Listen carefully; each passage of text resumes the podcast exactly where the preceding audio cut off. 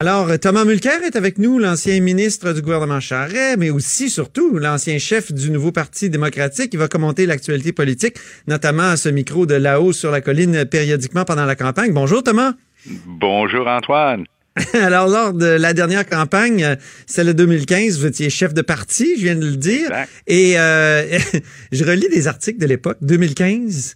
Euh, on disait, euh, il a la réputation d'un compétiteur féroce. Aujourd'hui, il a le 24 Sussex Drive dans sa ligne de mire. Est-ce que ça vous rend nostalgique de maintenant être commentateur là où vous étiez un acteur important?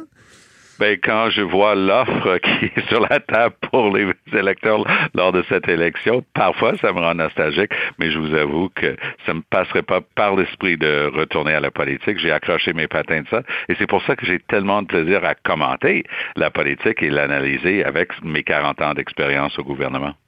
Ben oui. Est-ce que c'est est-ce que c'est plus facile, euh, selon vous, d'être euh, gérant d'estrade, comme on l'est tous, moi je m'inclus là-dedans, euh, que, que, que, que politicien? Ben, c'est pas facile de le faire bien mais c'est certainement moins stressant parce que on glisse sur une peau de banane pendant une campagne électorale puis on nous en parle pendant trois jours et on glisse sur une peau de banane une pelure de banane euh, lors, euh, lors d'une discussion avec notre ami Antoine Robitaille, puis bon, le lendemain, on peut avoir une autre opinion. C'est bien.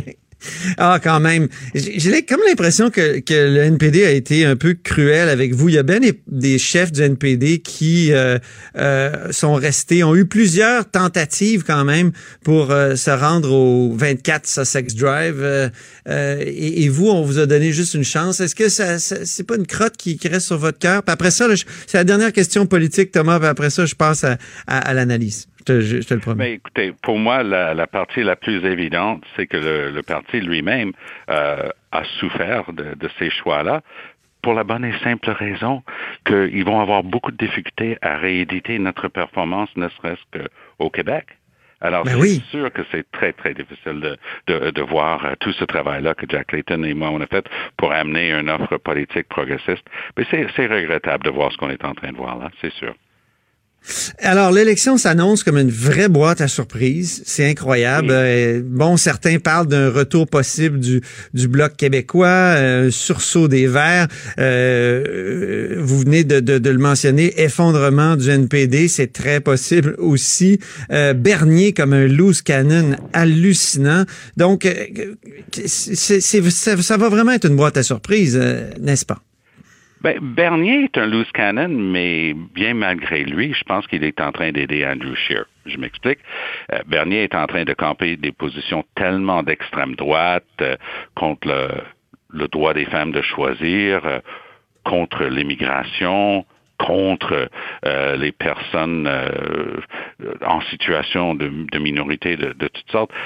Mais c'est très difficile pour lui après de dire qu'il est un choix valable. Et les gens qui songeaient à écouter le chant de sirène de Justin Trudeau, disant, ben non, Andrew Scheer est bien trop dangereux, ben ils vont dire, ben un instant là, on en a un qui est vraiment d'extrême droite. Andrew Scheer m'a l'air d'être plus ou moins modéré dans ses opinions. Alors, bien malgré lui, Maxime Bernier est en train d'aider Andrew Scheer.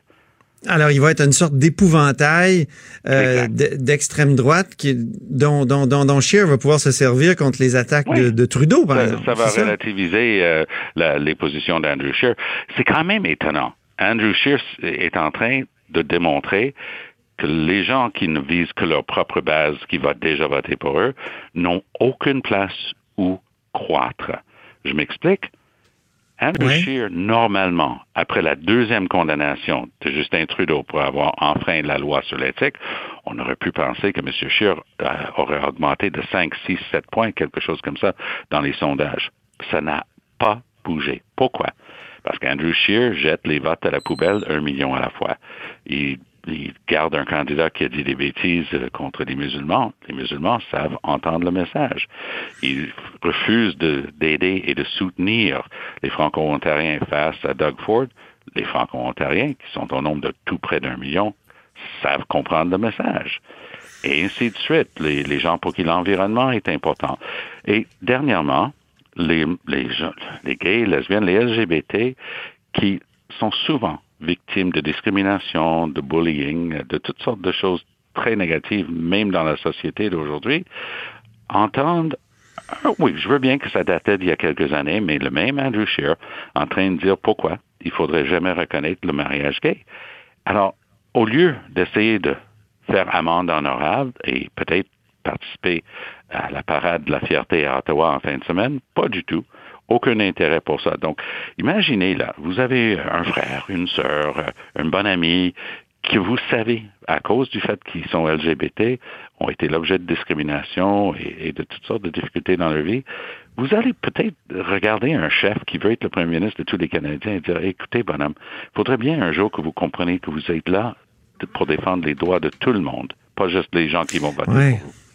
Donc, euh, Tom, vous êtes en train de me dire, au fond, que, que Justin Trudeau a plus de chances qu'on le croit, parce qu'actuellement, euh, plusieurs disent que Justin Trudeau et les libéraux sont, euh, sont condamnés à être minoritaires ou même à perdre l'élection carrément. Mais pour parler de minoritaire, ça c'est, c'est tellement serré que beaucoup, beaucoup de gens vont dire que ça va être minoritaire. Mais Antoine, vous savez comme moi que pour avoir un gouvernement minoritaire, ça prend au moins un troisième parti très fort. Or, le NPD stagne dans les 15 17% maximum, mais plutôt plus proche des 15 de ce. Les Verts d'Elizabeth May ont fait un bond spectaculaire en avant. Ils sont dorénavant dans les 10% et plus. Mais est-ce que ça va suffire pour leur donner plusieurs sièges? Admettons que les, les NPD réussissent à rester dans cette zone-là. Ben, on n'a qu'à faire la supputation en comparant les pourcentages similaires lors de lorsque Jack était le chef au début avoir une petite idée du nombre de sièges que cela peut représenter.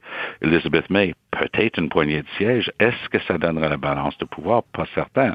Qui plus est, les NPD, pour des raisons qui leur sont propres, ont décidé d'annoncer d'avance qui ne supporteront jamais Andrew Scheer. Moi, je veux bien que ces idées sont les contraires des leurs, mais avec... Oui, mais moi, je ne sais pas pourquoi on s'est, on s'est étonné de ça. Il me semble que c'est, c'est évident qu'un, gouvernement, qu'un, qu'un parti comme le, le NPD peut pas appuyer quelque gouvernement conservateur que ce soit. Non, mais de là à dire qu'ils vont baquer les libéraux le cas échéant, il y a une, il y a une marge.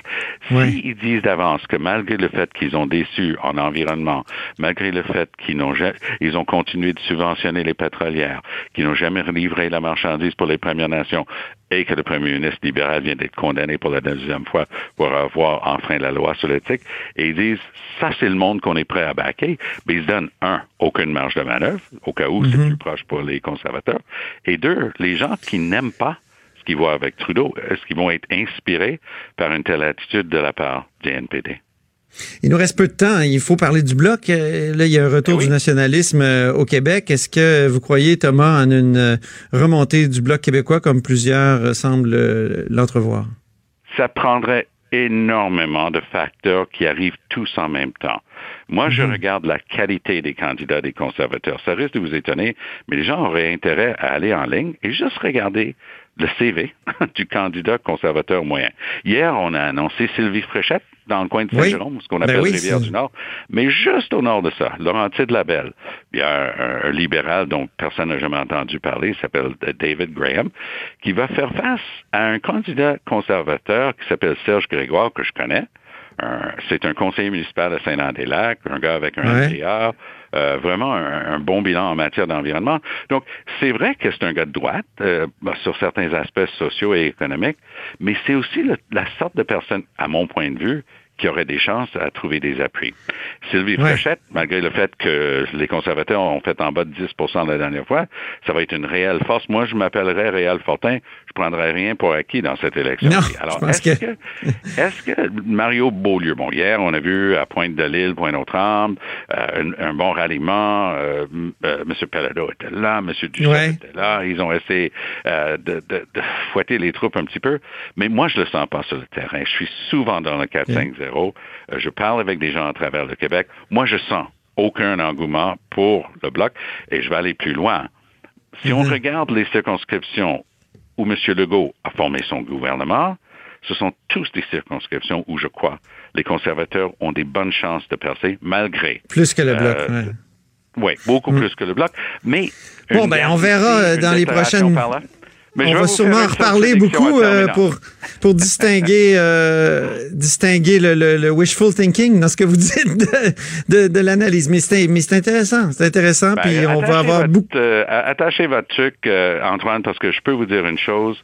Les petites attaques des conservateurs, des libéraux contre les conservateurs, il y aura une réplique. On va assister à une des campagnes électorales les plus coriaces de l'histoire du Canada. Ça, je vous le prédis.